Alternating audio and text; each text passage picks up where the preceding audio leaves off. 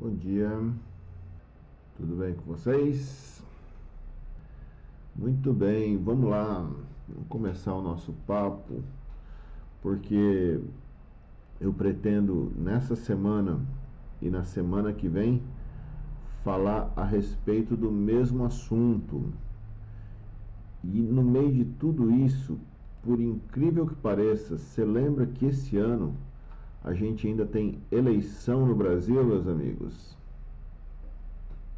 Por incrível que pareça, ainda tem eleição. Aparentemente ela vai ser um pouco depois, ao invés de ser em outubro, o segundo turno em novembro, aparentemente vai ser tudo em novembro. Mas eu já estou vendo a, a movimentação rolando aí, algumas pessoas, candidatos, pré-candidatos, começando a se mobilizar e exatamente por causa disso, eu acho importante a gente falar algumas coisas e alguns princípios que precisam estar na nossa mente conforme a gente fala e pensa a respeito de política, como cristãos, como cidadãos do reino de Deus, como que é que isso funciona para a gente. Nos últimos anos, eu tenho visto aqui no Brasil e em muitos lugares no mundo uma um olhar errado, especialmente das pessoas que se dizem cristãs, que seguem a Jesus, a respeito da política.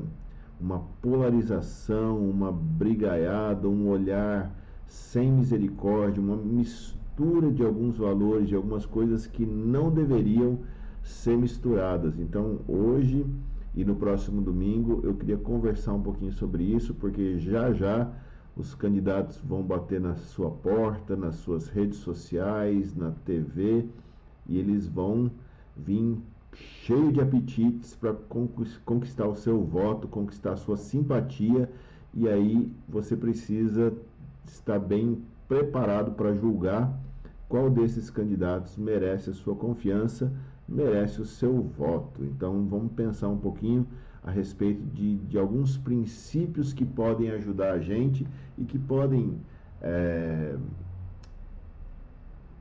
nos capacitar a sermos mais criteriosos no momento da gente depositar o nosso voto, a nossa confiança em algum dos candidatos. Muito bem, então vamos lá. Pensar a respeito desse negócio de política. Essa palavra ela vem de um conceito do grego do polis. As polis eram as cidades, mas as, as cidades daquela época era é, um, um, conceito um pouco maior do que nosso nossa ideia de município, por exemplo.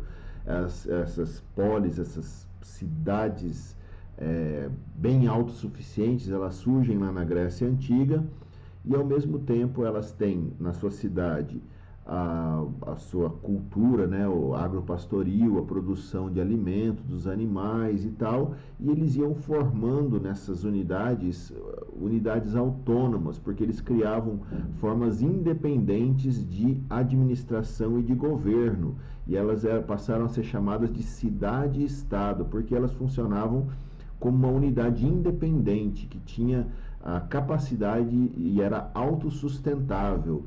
As, os dois exemplos, eu acho, mais famosos dessas cidades-estados são Atenas e Esparta, são as mais famosas da antiguidade lá. Aí tem um camarada mais ou menos famoso aí chamado Aristóteles, Aristóteles que ele escreve um texto ou atribuem a ele a, a autoria desse texto lá entre 300 e 400 antes de Cristo, mais ou menos, ele vai escrever uma, uma um texto, ou é atribuído a ele um texto chamado Política. E aí ele desenvolve o primeiro tratado sobre a natureza, as funções, a divisão do Estado, ou seja, como que as instituições que devem funcionar e controlar um país, as diferentes formas de governo. E aí esse termo política então passa a designar a arte ou a ciência do governo. Isso é para a gente pensar a respeito dessas questões, para a gente descrever isso com objetividade. E as, mas a, porque esse termo ele é maior, a política ela passa a designar também mais do que as práticas relacionadas pelo Estado, ou as práticas de governo do Estado, mas a gente vê como movimento político toda forma, todo o ajuntamento de pessoas também. E hoje eu quero focar exatamente nesse olhar, essa a ideia da política como, como esse ajuntamento de pessoas que estão buscando um propósito comum, que tem o mesmo alvo, que tem o mesmo ideal. Porque desde sempre as pessoas se juntam ao redor de um ideal, ao redor de uma ideia, ao redor de uma causa, ao redor de uma ideologia. E entenda o seguinte: não existe ausência de ideologia. Todo mundo está seguindo alguma ideologia. Ninguém é neutro com relação à, ideologia. Toda afirmação, todo posicionamento que você faz, tudo que você fala, ó, isso é certo e aquilo é errado, você está seguindo sim alguma ideologia. A questão é você saber qual é a ideologia que você está seguindo, mas a, a ausência da ideologia simplesmente não existe. Mas voltando aqui ao nosso assunto, que as pessoas sempre se dedicaram a, ao redor de uma causa, de uma ideia, para que essa ideia crescesse. E isso pode ser algo muito bom, essa ideia pode ser né, a sobrevivência de um grupo, a justiça social, o bem comum, ou as causas, as motivações, os ideais por trás podem ser coisas pouco nobres, podem ser coisas muito interesseiras.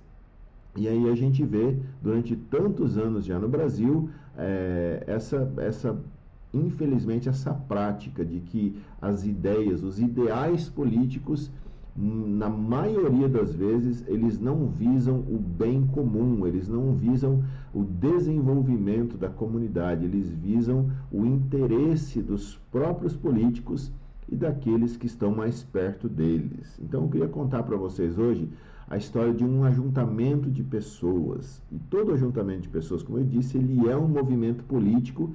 E aí eu queria que a gente pensasse juntos. Na verdade, a gente vai falar sobre dois ajuntamentos políticos, mas um, o primeiro, para a gente entender as motivações e as consequências desse ajuntamento político. Se você quiser conferir depois lá, essa história que eu vou contar para vocês está lá em Gênesis, no capítulo 11 e a famosa história da Torre de Babel.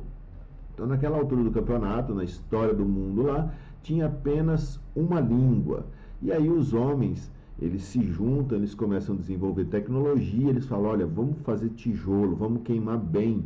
E aí eles usam piche, argamassa como para juntar esses tijolos e aí eles têm uma ideia. E a ideia dos caras é a seguinte, eles dizem, vamos construir uma cidade com uma torre que alcance os céus, e assim o nosso nome será famoso, e nós não seremos mais espalhados pela face da terra. E é interessante o texto, vai dizer que o Senhor, que Deus desceu para ver aquilo que estava acontecendo lá. E aí Deus vê aquela. Não só a obra, o problema não é a obra, o problema não é a torre, é a intenção por trás da construção dessa torre. E aí Deus vai dizer: olha, eles são um só povo, têm um só uma língua, e em breve nada poderá impedir, nada vai impedir, não o que eles fazem, mas a ganância desse povo, esse desejo de ser famoso, esse desejo de estabelecer o próprio nome, esse desejo de oprimir os, os, os outros, os que são diferentes. E aí Deus desce, Deus vem e confunde as línguas, e aí eles, falando línguas diferentes, não conseguem trabalhar juntos, e aí o povo vai se espalhando.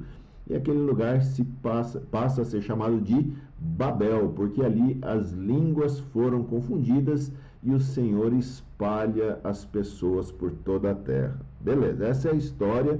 Duas coisas aqui. Primeiro, tem existe bastante como é, bastante uma linguagem poética, e a linguagem poética é uma linguagem sempre exagerada, e esse texto tem bastante da linguagem poética, sabe? Na, na poesia, quando fala, ah, ela é a mulher mais linda do mundo. Não é, mas aos olhos do poeta, ele vê ela como a mulher mais linda do mundo. Olha aquela criança, aquele menino feio que nasceu, fala, ah, é o bebê mais lindo do mundo. Não é linguagem poética, então tem muito da linguagem poética nesse texto, esse exagero e o antropomorfismo.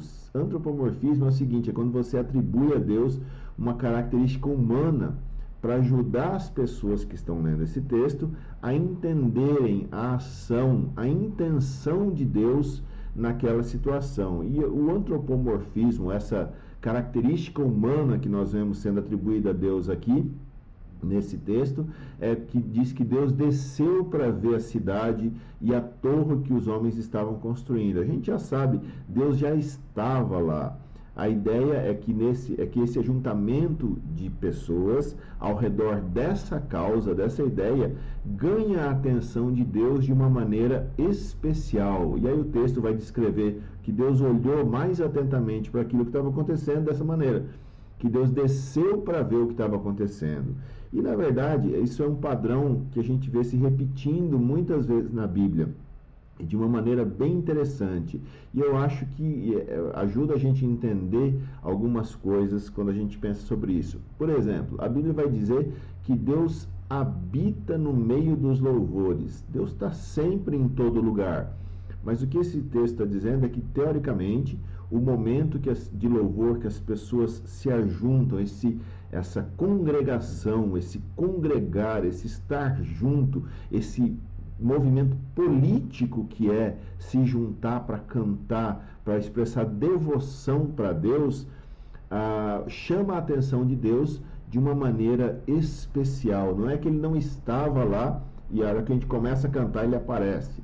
Ele já estava lá, mas é uma, é uma expressão de carinho. Fala, olha, eu olho com cuidado, eu olho com atenção quando vocês fazem isso, com a motivação correta, e isso é importante. Algumas outras situações, alguns outros momentos na Bíblia que existe esse antropomorfismo, essa declaração de coisas que chamaram a atenção de Deus. Por exemplo, quando é, o pecado de Sodoma e Gomorra, que não é, em primeiro lugar, um pecado sexual, a gente já falou sobre isso, é a injustiça social chama a atenção de Deus, Deus diz: Eu descerei para ver o que eles, se o que eles têm feito corresponde ao que eu tenho ouvido. Ou seja, Deus está falando: Eu vou prestar uma atenção mais cuidadosa ao pecado dessas duas cidades.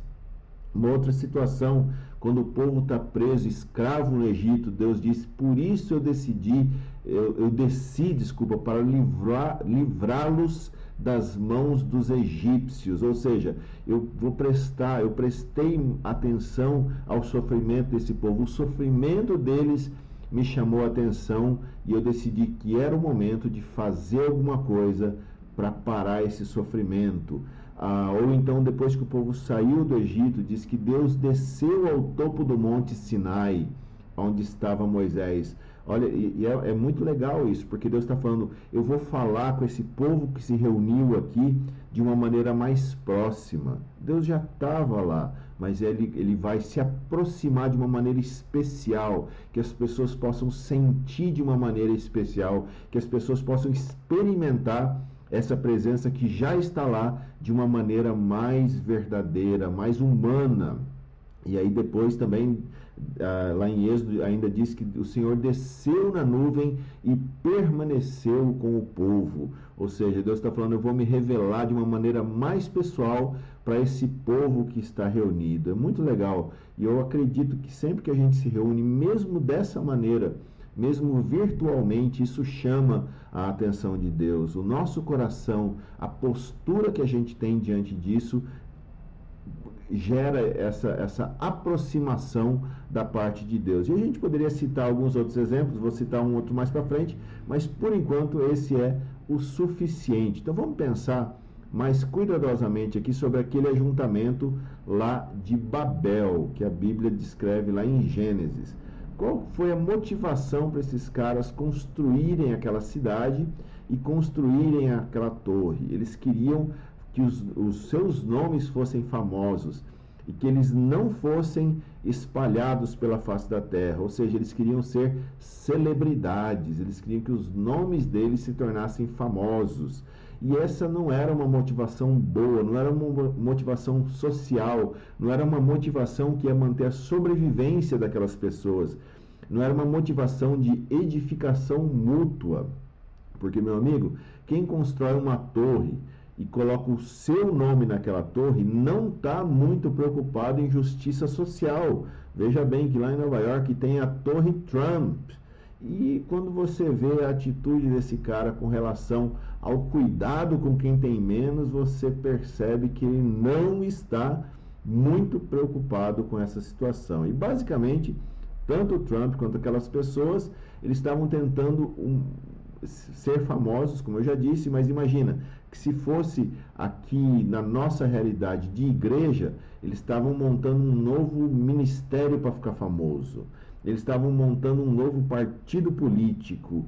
E sem ingenuidade, meus camaradas, é triste, mas é fundamental a gente entender que essas duas razões para ajuntamento ultimamente não têm sido razões nobres. Pessoas que começam ministérios, começam igrejas, que não têm um coração realmente voltado para o povo, é uma coisa gananciosa, é uma coisa que, que quer tirar de Deus e gera poder e gera ídolos gospel e pessoas que se tornam inacessíveis e cachês muito altos e ostentação. E infelizmente a gente tem visto essas motivações muito parecidas com Babel nas tentativas de construírem igrejas hoje em dia, de edificarem, de estabelecerem igrejas aqui na nossa realidade. Se eu quero ficar famoso, meu amigo, eu não estou preocupado em construir o reino de Deus. Se eu quero ficar famoso, eu estou preocupado em construir a minha própria Babel.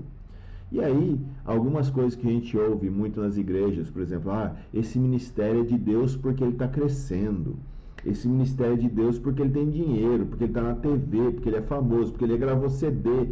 Isso não significa absolutamente nada. Isso parece para mim, pessoalmente, muito mais com a construção de Babel e não com a construção do reino de Deus. Nenhuma dessas coisas significa ou evidencia a aprovação de Deus com relação àquele projeto. Nenhuma dessas coisas dá o carimbo da honestidade dos líderes, da pureza por trás dos propósitos.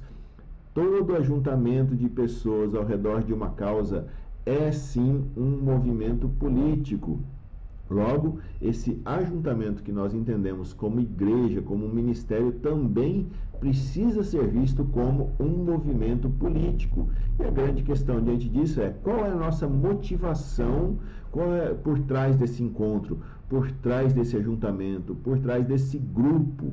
Qual é a, a motivação que a gente tem para se juntar a qualquer grupo que se chama igreja? É uma motivação de ganho pessoal?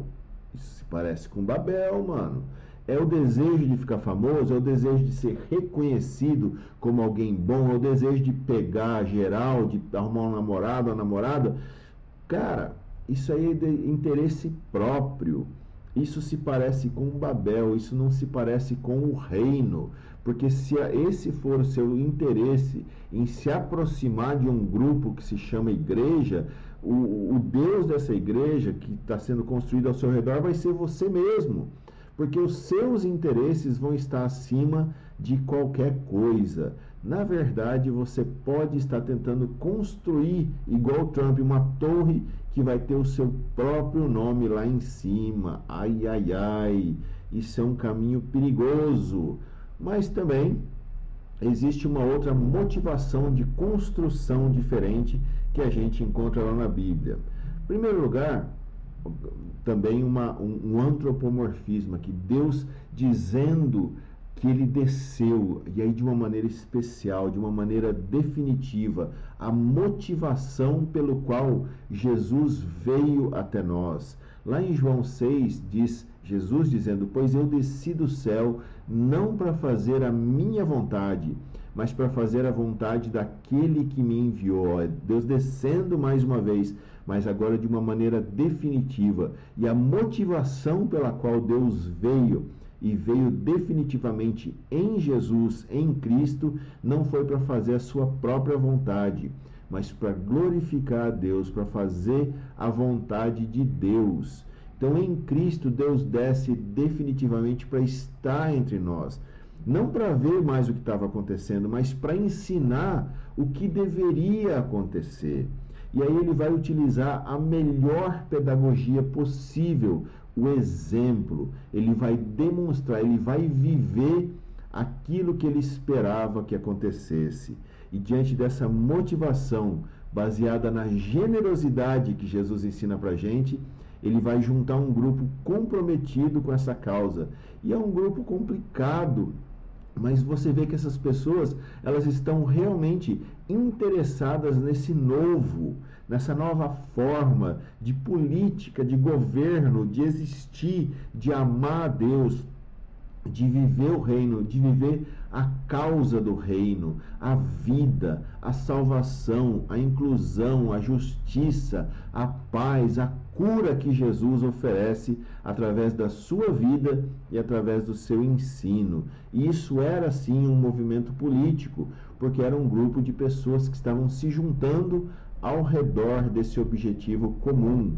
E o objetivo comum era o reino de Deus, não eram mais o interesse próprio deles. A gente vai falar sobre isso na semana que vem. A justiça do reino, o perdão do reino, a inclusão, os valores, a generosidade e assim por diante. E o que, que é legal sobre isso é que a simples existência desse, desse grupo diferente, desse grupo que tinha valores diferentes, questionava as motivações dos outros grupos, dos outros, tanto dos religiosos quanto dos governantes. Olha que impressionante que é isso. A existência de um grupo focado no reino de Deus, na, na justiça, no, no amor, ela questiona, ela incomoda todos os outros grupos que não estão cercados ao redor dessa mesma motivação, sejam grupos políticos, quanto outros grupos, outros ajuntamentos como grupos religiosos. E por isso a gente vê que a relação do grupo de Jesus com o grupo dos religiosos daquela época era uma, uma, uma relação tensa, porque conforme eles conviviam, a motivação de cada grupo ficava claro. A pureza da motivação de Jesus confrontava a motivação errada dos, dos outros religiosos, dos outros grupos. Isso nós, isso nós precisamos resgatar na nossa, igreja, na nossa igreja no Brasil em geral, e na nossa comunidade e na nossa vida também. Que as nossas motivações honestas, que as nossas motivações verdadeiras seja traga vergonha para quem não está agindo dessa maneira. Mas para isso, a gente precisa buscar ser irrepreensível. A gente precisa ser muito honesto. Ah, Vamos em frente. Eu ia falar uma coisa, mas deixa para lá. E aí ele dá uma ordem, Jesus dá uma ordem para esse grupo que ele passa a ser fundamental na construção de qualquer grupo político chamado igreja, que esse grupo precisa seguir, precisa ter. E aí quando Jesus ele, logo depois que ele ressuscita, ele vai dizer: Não saiam de Jerusalém, esperem a promessa do meu Pai, porque eu vou batizar vocês com o Espírito Santo. E aí eles continuam se reunindo de uma maneira honesta, de uma maneira singela, até que um dia acontece uma coisa especial, baseado na obediência do comando, da ordem que Jesus deu fiquem em Jerusalém, continuem se reunindo, era um encontro focado na esperança.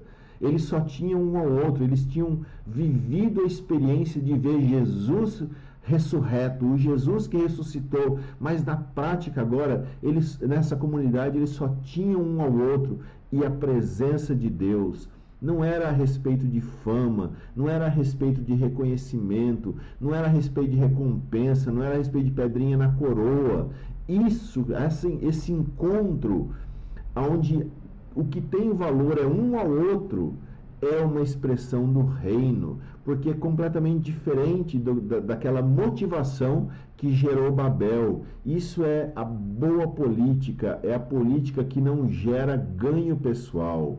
E sabe uma coisa? O resultado dessa política é maravilhoso, porque ah, aí vem o dia de Pentecostes e eles estavam reunidos E isso, o que acontece, é maravilhoso. Todos ficam cheios do Espírito Santo e eles começam a falar outras línguas, línguas que as pessoas entendiam, porque tinha pessoas de diversas nacionalidades lá e de repente, nessa visitação do Espírito Santo, essas pessoas ouvem eles falando sobre a glória de Deus eh, na sua própria língua materna. Esses homens que não tinham estudado, que não tinham se preparado, que não tinham feito aula, não tinham aprendido essas outras línguas, pela graça de Deus, pela misericórdia, pelo mover de Deus, porque o foco era o reino de Deus, eles começam a glorificar Deus em línguas diferentes,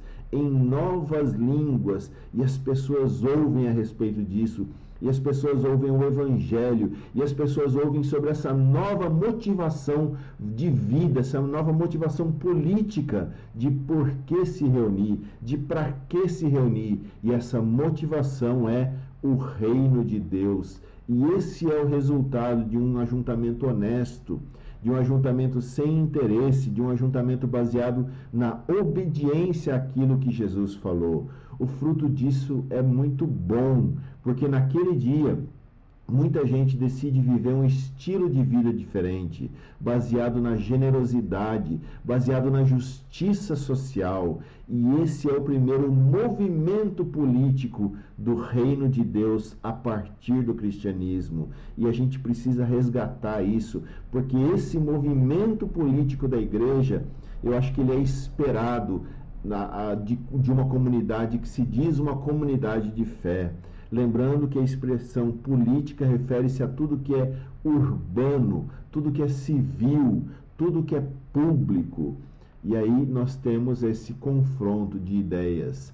Babel confunde as línguas. Cada um quer o seu próprio nome sendo famoso. E aí não vai ter entendimento se essa for a nossa, o nosso posicionamento. Ninguém vai entender ninguém. Igual a gente vê acontecendo tantas vezes nas igrejas ou nas relações de uma igreja com outra, porque aparentemente as motivações são tão diferentes e não deveria ser. Por que, que cada um está falando uma língua diferente? Por que cada um está querendo promover o seu próprio nome? igual na política hoje em dia também. Nós precisamos resgatar no nosso coração a motivação de Pentecostes, porque essa motivação unifica. Quando a motivação é boa, quando a motivação é baseada em amor, mesmo que você fale uma língua diferente do outro, você vai chegar num entendimento comum.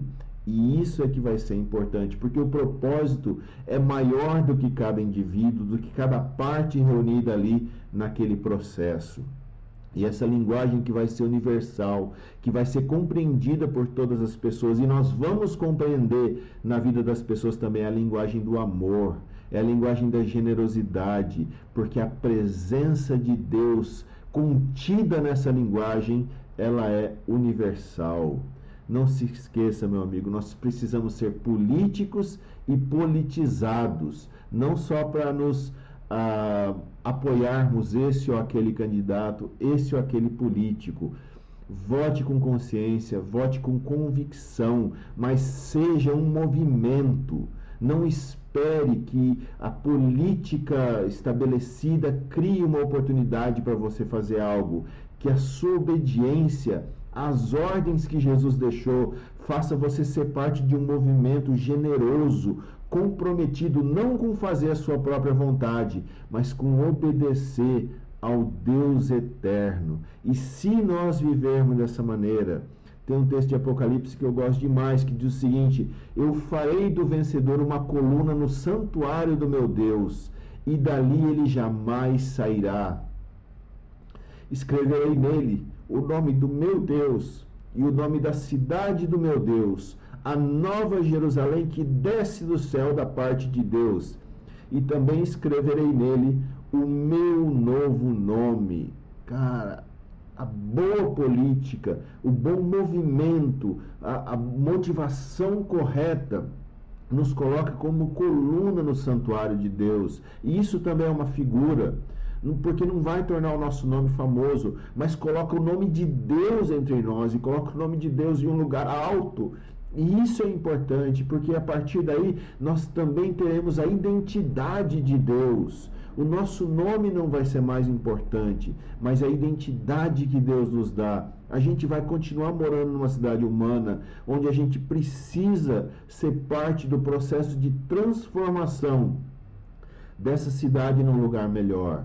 E a gente faz isso não para a gente merecer o céu, não para a gente conquistar o direito de ir para o céu um dia, mas porque nós já somos a polis de Deus, nós já somos a cidade, nós já somos a habitação de Deus, nós já nos tornamos esse lugar onde Deus deseja habitar. Então, cuidado conforme você se envolve com a política humana se, é, se as motivações dessa política não estão a ponto de corromper os, os, os princípios verdadeiros da justiça e da paz. Eu tenho visto tanta agressividade na boca da igreja. Isso não é a linguagem do reino. A linguagem do reino é uma linguagem de paz. É uma linguagem que vai se indignar contra a injustiça e não contra o próximo.